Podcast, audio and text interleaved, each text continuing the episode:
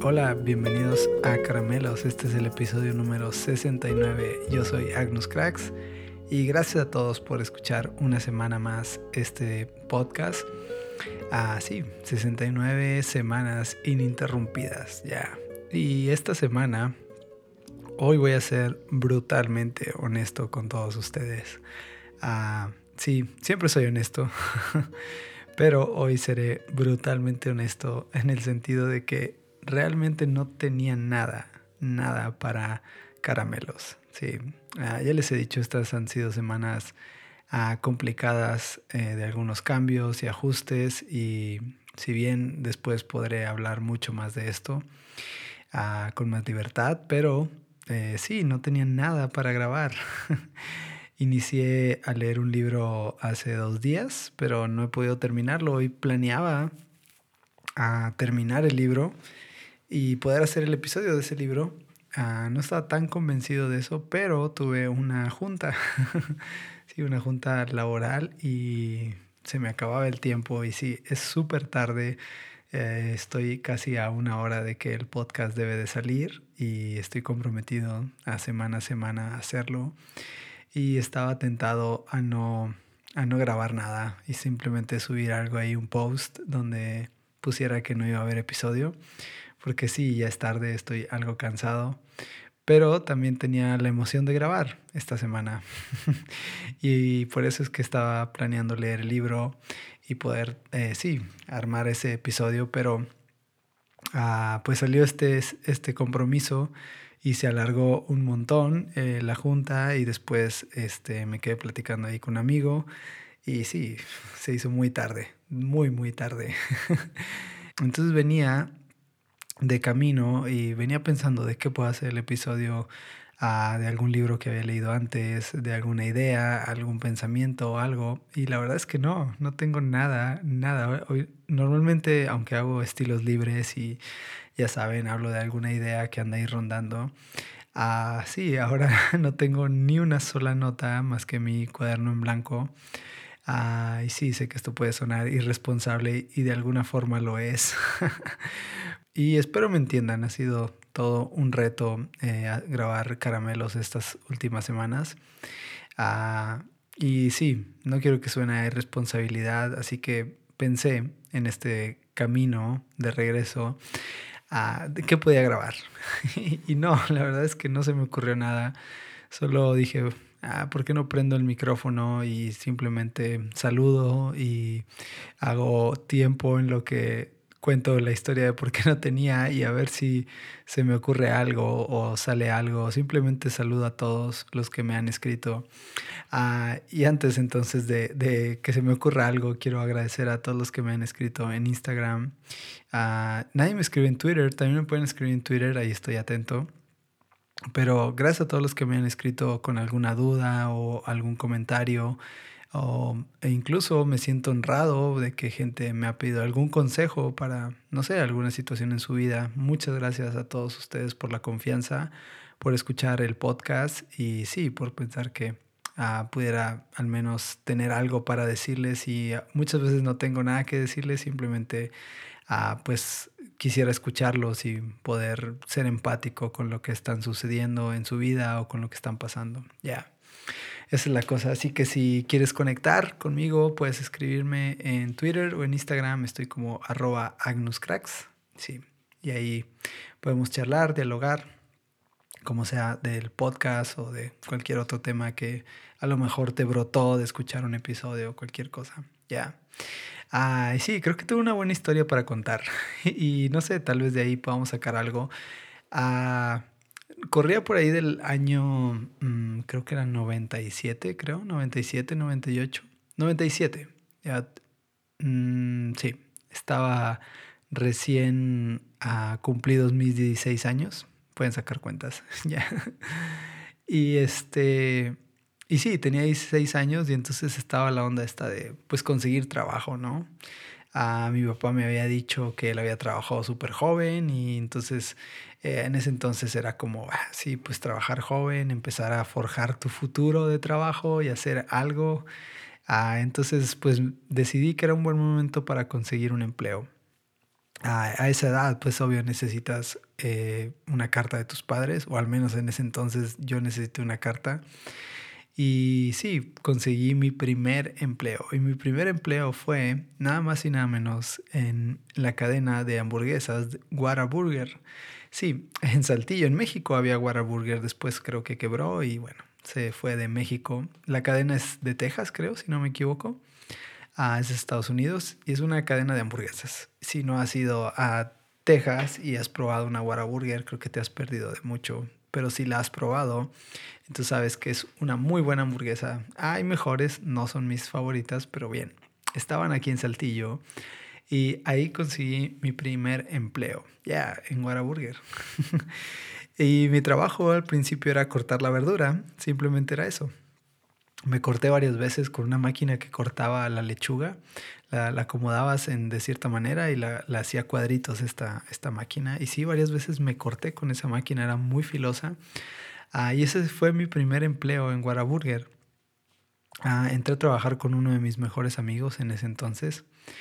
Y no sé, creo que la gerente, el principal y algunas otras personas ahí responsables y encargados ah, pues vieron potencial en nosotros, ¿no? Y a nuestros 16 años nos ofrecieron trabajar en el turno de la noche. Ya, porque aparte, Guaraburger en Saltillo era 24 horas. Así es. era muy raro en ese entonces que en una ciudad tan pequeña como Saltillo, que no tenía tanta ah, infraestructura, tuvieran un lugar y más una cadena que abriera 24 horas. Así que obvio la paga era mejor. Uh, había un mejor, este, sí, aparentemente era más fácil el trabajo, pero pues por el riesgo de trabajar en la noche, ah, pues se te pagaba un poco más. Entonces, pues era bastante atractivo. Era, eran vacaciones por ahí. Y entonces, pues sí, decidimos entrar a trabajar eh, en el turno de la noche. Básicamente nuestro turno empezaba a las 11 de la noche y terminaba a las 7 de la mañana. Y la parte de que era fácil, pues no, no era fácil. Realmente era bien complicado ese turno porque tenías que limpiar todo lo que había pasado en el restaurante, pero además de limpiar, eh, tenías que atender a los clientes y preocuparte para que el, al turno de las 7 tuviera todo el restaurante súper limpio, la cocina limpia y todas las áreas limpias para que entonces el siguiente turno pudiera a empezar a trabajar como si recién hubieran abierto el restaurante. Entonces era una tarea bastante pesada y complicada. Pero fue mi primer empleo y yo me obsesioné tanto con Guaraburger que en ese entonces ah, tenían un sistema como de reconocimientos conforme fueras ah, conociendo más el manual de, de, los procedimientos y de las políticas del restaurante.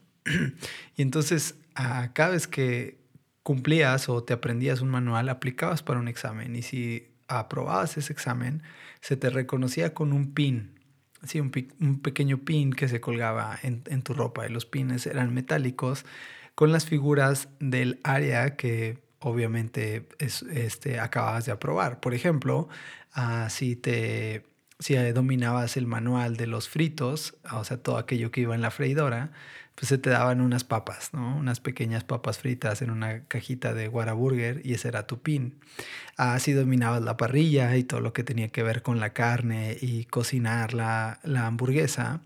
Ah, pues te daban un pin de hamburguesa y así, ¿no? Si dominabas la parte de los vegetales, ah, de cómo cortarlas y toda esta cosa y cómo tenían que ser sanitizados y todo eso, entonces te daban un pin de Ah, de un tomate. y así, eh, tenía un montón de pins. No sé si trabajaste en Whataburger o llegaste a ir. Puedes ver a los gerentes si tienen un montón de pins, o al menos en ese entonces los tenían ah, colgados de su camisa a un lado de, de su gafet de, de empleado del nombre. Y pues obvio, todo esto era un orgullo para mí, ¿no? Entonces, haciendo ah, tan clavado y tan intenso como siempre queriendo ganar, Ah, pues decidí darme la tarea de ganar todos los pines posibles, ¿no? Y creo que rompí un récord en el que en, no recuerdo cuánto tiempo, pero en muy poco tiempo logré tener casi todos los pines de Whataburger. Básicamente ah, en el papel era experto ah, y mucho más experto que algunos gerentes de la tienda eh, en cuanto a todos los mm, conocimientos y manuales de, sí, de este restaurante. Y era mi orgullo, básicamente. Me perdí en clavarme, en, conseguir todos estos pines. Por ahí los debo de tener, tal vez. Ah, no, creo que, creo que sí los perdí o los regalé. Eh, en fin, tenía toda esta onda de los pines. Ah, pero había muchas cosas que obvio se salían del, del, del, protocolo y del proceso, y más siendo una cadena extranjera, que todas sus políticas estaban regidas, pues obvio, para una cultura diferente, una sociedad diferente, que tenían que ser mm, adaptadas malamente en nuestro país por nuestra cultura. Entonces, aunque conocía y dominaba todas estas ah, áreas de, de, los protocolos, ah, pues siempre había que improvisar, ¿no? y además, pues tenía 16 años, tienen que darme algo de crédito. Ah, lo divertido de todo esto de trabajar en Whataburger es que mi relación laboral no terminó por por no saber los manuales o porque no tenía la capacidad de hacerlo, sino que hubo una situación una noche y cuando estás en el turno de la noche en Whataburger, se te sortea, por así decirlo, cada tres días el área que vas a cubrir. Digamos, tres días te va a tocar estar en la parrilla, Ah, y otros tres días te va a tocar estar en lo de cortar fruta, eh, vegetales, este, en fin, o te tocará servir las, las charolas a la gente que llega y llevárselas hasta su mesa. Ah, en fin, te puede tocar todas esas. Ah, pero recuerden que como trabajo en el turno de la noche, no solamente es esa tarea, sino que te toca limpiar el área que, que tenías que hacer. Entonces, recuerdo que esa ocasión eh, de mis últimos días en Whataburger, me, me tocó la parte de estar en las freidoras. Ya, y lo que implicaba era, pues caía una orden, lo que sea, y pues casi todas las órdenes llevaban papas, pues tenías que uh, freír las papas, ¿no? Y no puedes freír muchas, uh, ni tener ahí tantas porque se echan a perder y obvio es parte del, del manual no mermar tanta comida. Uh, entonces tienes que estar como un poco al, listo y eh, cuando caía una orden, pues tenías que estar preparado para que rápidamente uh, es un fast food, ¿no? Y que esa comida fuera lo más rápido para que el cliente pudiera tener una buena experiencia y, obvio, regresara a Whataburger. Y yo comprometido con mis manuales, conociendo todos los uh, protocolos y aparentemente todos los funcionamientos Ah, pues hacía ese trabajo, ¿no? Entonces llegó el día uno, entonces mm, eh, empecé a aprender que durante cierto tiempo ah, tenías que cambiar el aceite de estas, de estas freidoras. Obvio no dura eternamente ese aceite, se cambia. Y periódicamente no solo se cambia el aceite, sino que cumpliendo cierto ciclo de cambios de aceite, digamos, cada vez que rellenas de aceite por tres o cuatro veces la freidora, tiene que llegar el ciclo en el que tienes que vaciar esa freidora completamente y entonces limpiarla, obvio apagarla, vaciarle el aceite, limpiarla completamente, dejarla como si fuera nueva para que entonces volver a rellenar de aceite y vuelvas a, a empezar a el proceso de freído con las nuevas cosas ya. Cuando el aceite ya no sirve, ya se ha rellenado una y otra vez, es necesario vaciarla completamente. Ya, pues la cosa es que yo haciendo mi trabajo, eran por ahí de las 3, 4 de la mañana, ah, pues empecé a hacer lo que se me había enseñado días antes, además dominaba el, el manual de los fritos. Y sí, empecé a hacer mi trabajo, pues caían algunas órdenes, saqué papas y planeé todo para que a las 7 eh, la, el, área que tenía que entregar limpia completamente para el siguiente turno estuviera en perfectas condiciones. Lo tenía todo eh, cuadrado y estipulado. Había como aproximadamente cuatro o cinco freidoras. Ah, entonces hice un, un, ritmo en el que dije voy a freír en una, en la otra mientras lavo y todo. Total, dio, dio la, como las 3, les digo, 3, 4 de la mañana. Y no había pedido ser un día aburrido en el que seguramente iban a caer solo uno o dos personas que siempre salían del trabajo. Eran como unos ingenieros. Ah, y siempre llegaba a pedir lo mismo y era un sándwich de pescado. y el pescado iba frito. Entonces, ah, planeando todo esto hice algunas trampas porque yo quería que a las 7 eso estuviera reluciente y no quería atascarme en el hecho de que tenía que dejar una freidora lista. Ah, voy a llegar a algo, espero, ¿eh? no se desesperen. El chiste es que ah, empiezo con mi proceso de limpiar, vacío, tocaba ya después de varios ciclos, tocaba sacar todo ese aceite, llevarlo a un contenedor que estaba al fondo del restaurante.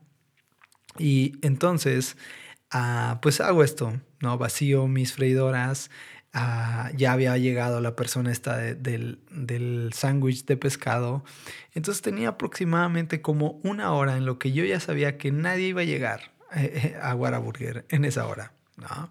Entonces empiezo mi proceso, vacío completamente todo el aceite, lo dejo en unas tinas a un lado ah, y empiezo a limpiar cada freidora, ¿no? las empiezo a tallar, las empiezo a dejar como nuevas, todas súper limpias, los, ductos, todo limpio, ah, los productos necesarios, todo.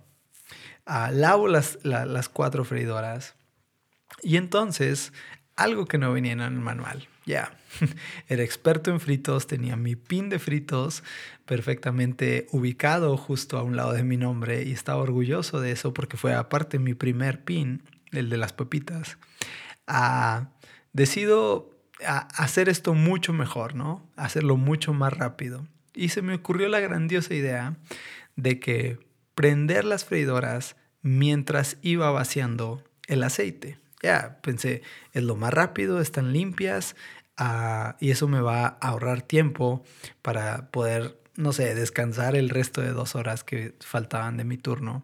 Nunca nadie me dijo que no debía de encender las freidoras antes de depositar el aceite. Ahora, si sabes de cocina y sabes todo esto, tiene un sentido y ahora van a entender por qué. Ya.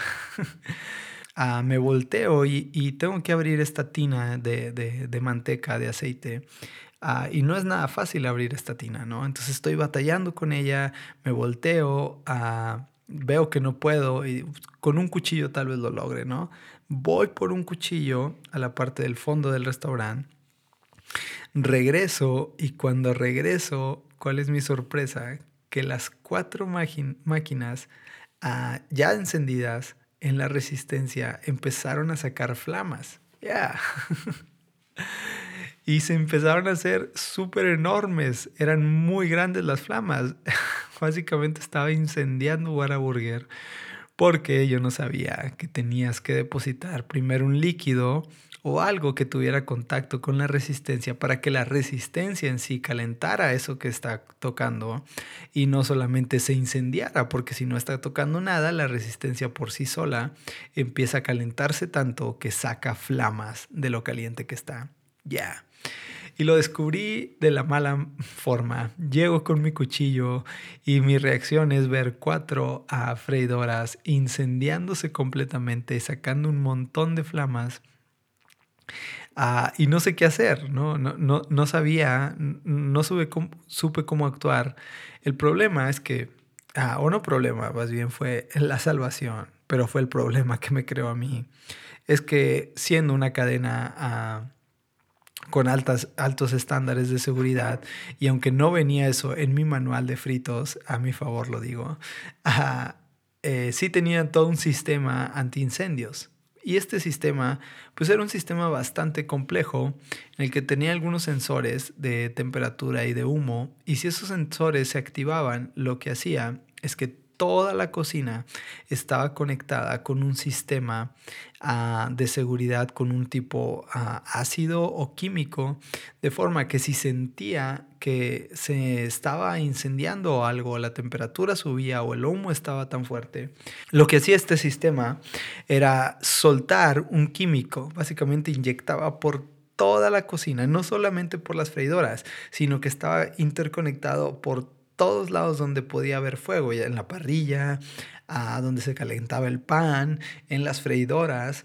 Entonces, al momento de incendiarse esto, pasan unos segundos y los sensores activan así el, los, el químico este y entonces es disparado por toda la cocina y el químico olía horrible y ensució la parrilla de uno de los compañeros que ya la tenía lista, ensució y echó a perder todos los, los vegetales porque también cayó por ahí de una plancha fría que estaba por ahí y además incendió mis cuatro freidoras en las que me sentía experto. Ya, de mi ignorancia casi incendia Guaraburger.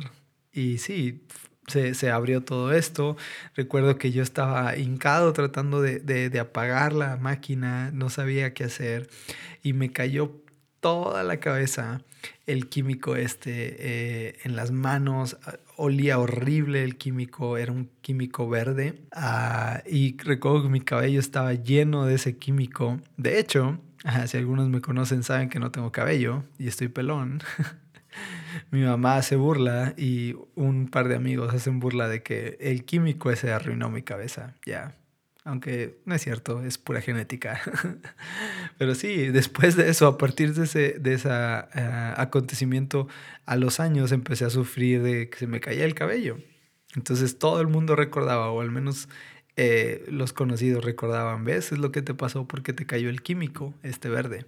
Recuerdo llegar a bañarme después de todo esto. O sea, se armó un acontecimiento, la gente, los trabajadores corriendo, tratando de ir por extintores.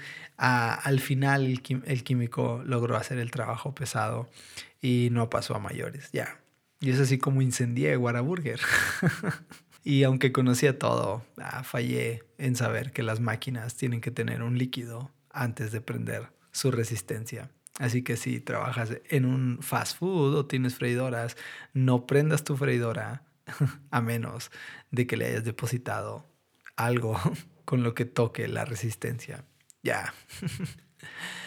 Ah, la cosa con todo esto, en los pines, quemar Guaraburger, incendiar Guaraburger a mis 16 años, trabajar en el turno de la noche y estar obsesionado con toda esta cosa de los pines y los exámenes y sentirme que era el mejor empleado de Whataburger. Ah, pues todo esto fracasó después del momento de haber incendiado el restaurante, de que llegó el gerente y sí, se lo tomó personal contra mí, ya, por haber ah, activado el sistema de alarmas, porque además recuerdo que el gerente contaba que era un sistema bastante caro y que sí, Ah, costaría mucho volverlo a rellenar por seguridad. Pero en fin, pues había que hacerlo porque no podías correr el riesgo de, ah, sí, de volverse a incendiar y que ese sistema de protección no estuviera. Ya. Ah, el punto que me llevó es, estaba tan obsesionado es con los pines estos, con todo esto de presentar los exámenes y pasarlos, porque sentía que eso me daba cierta identidad, siendo algo muchas veces tímido Ah, lo único que queda a veces es, pues sí, el reconocimiento de otros por lo que ven. Y me sentía con esa necesidad de, sentirme diferente en, mi, primer empleo. Y no solo porque ah, era el más joven o algo así, sino porque realmente quería aprender todos estos procesos y protocolos. ¿ya? Pero al momento del incendio, ningún protocolo funcionó. Y entonces estaba tan, tan obsesionado con todo esto de crear pasos, de ser mejor que otros, de superar a otros, porque al final es lo que se trata el trabajo o de lo que se nos ha dicho que es el trabajo, que es ser mejor que otros, superar, volverte indispensable para algo, que si alguien te quiere correr, lo piense dos veces antes de correrte, porque ah, eres una pieza fundamental del funcionamiento de X empresa o de cualquier lugar. Pasaba mucho tiempo con todo esto ah, y me volví un esclavo de eso. Me volví un esclavo de, de, querer pertenecer, de querer ser superior a otros, al menos en ese círculo, ya, en ese círculo de 20 empleados. Quería ser la mejor persona, quería ser el mejor parrillero, el mejor freidor, el que mejor atendía a los clientes en coche. Quería todo eso y estaba dispuesto a hacer lo que fuera por eso, pero mi ah, incendio terminó arruinando mi carrera productiva en Whataburger. Ah, y con todo esto, creo que muestra una gran parte de, de mí. Ah, y hablando de ser vulnerables, sí, eh, he vivido durante muchos años tratando de encajar y de cumplir reglas y preceptos que están escritos para conseguir todos estos pines. pero ahora no solo de Whataburger, sino pines de la vida. Así, un pin de amistad tal vez, un pin de relaciones, un pin de padre, de esposo, en fin, tenía todo lo que, eh, veía la Biblia pues como ese manual de pasos a seguir para que pudiera conseguir, uh, si no bien pines físicos, pines espirituales que estuvieran en mi corazón, credenciales que me permitieran a acercarme a, tener la mejor posición, siempre estando arriba de otro. Ya. Y todo esto me jugó una mala pasada, como les digo. Me jugó una mala pasada porque hasta ahora soy consciente de que a través de los años, a toda esta programación, todos estos manuales que existen por ahí, se han metido tanto en nuestra mente que nos buscan a ser dependientes de eso.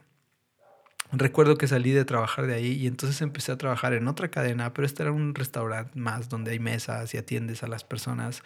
Ah, se abrió Applebee's aquí en Saltillo y entonces fue mi segundo trabajo. ¿Y qué creen? Igual me aprendí todos los manuales de la barra, todos los manuales de cocina y de meseros para poder servir y dar el mejor servicio. Pero dentro y en el fondo trataba más de, uh, sí, de querer ser parte de algo más, de nuevo, en este caso ahora de este restaurante, de ser el mejor empleado de este restaurante, de superar a otros, de sentir que podía, después de haber leído y conocer todos los, todo el conocimiento de cómo funcionaba el restaurante, de poder ver a otros sobre el hombro. Ya. Ahora dirás todo esto que tiene que ver, pero lo que, único que se me ocurre hoy hablar es decir, ah, con todo esto creo que Hemos dependido muchas veces de los logros que se nos dicen que tenemos que conseguir. Estamos tan ensimismados en conseguir pines, el pin del éxito, el pin del dinero, el pin de las relaciones, el pin de cómo hacer bien esto y cómo no hacer mal aquello. Y entonces ah, nos perdemos tanto en conseguir todo esto que olvidamos la vida, que olvidamos lo increíble que es vivir, que olvidamos lo divertido que fue incendiar Whataburger. Ah, porque estamos, sí, tan desesperados por formar parte de algo y lo traducimos formar parte en conocer cómo funciona todo. El problema de esto es que nos termina creando mucho orgullo en nosotros, al menos en lo personal. Ah, todo eso me hacía sentir un excelente mesero, un excelente parrillero y podía ver a los demás por arriba del hombro porque tenía todas estas credenciales.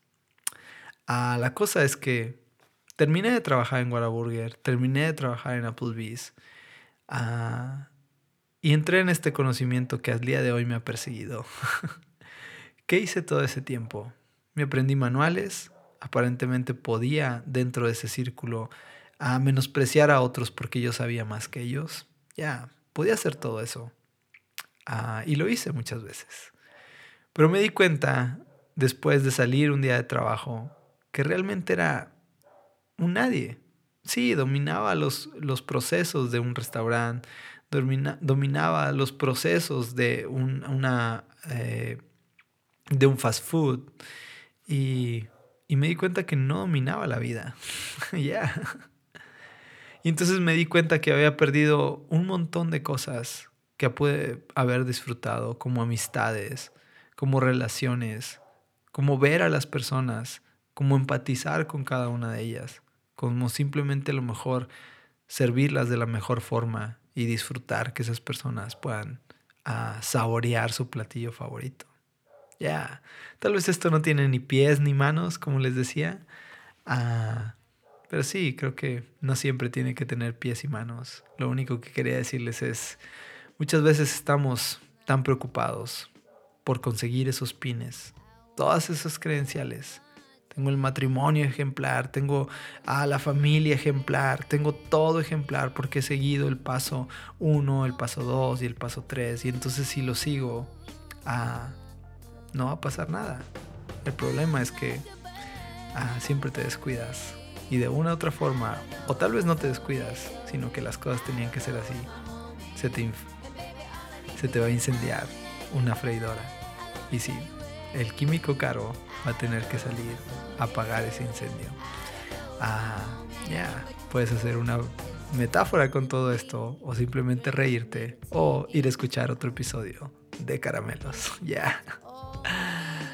Ah, sin más, gracias a todos por escuchar Caramelos y gracias a todos por escuchar este episodio raro, complejo. Ah, y sí, tal vez muy repetitivo, pero es un verdadero estilo libre. Ah, espero que te guste. Nos vemos la próxima semana. Bendiciones.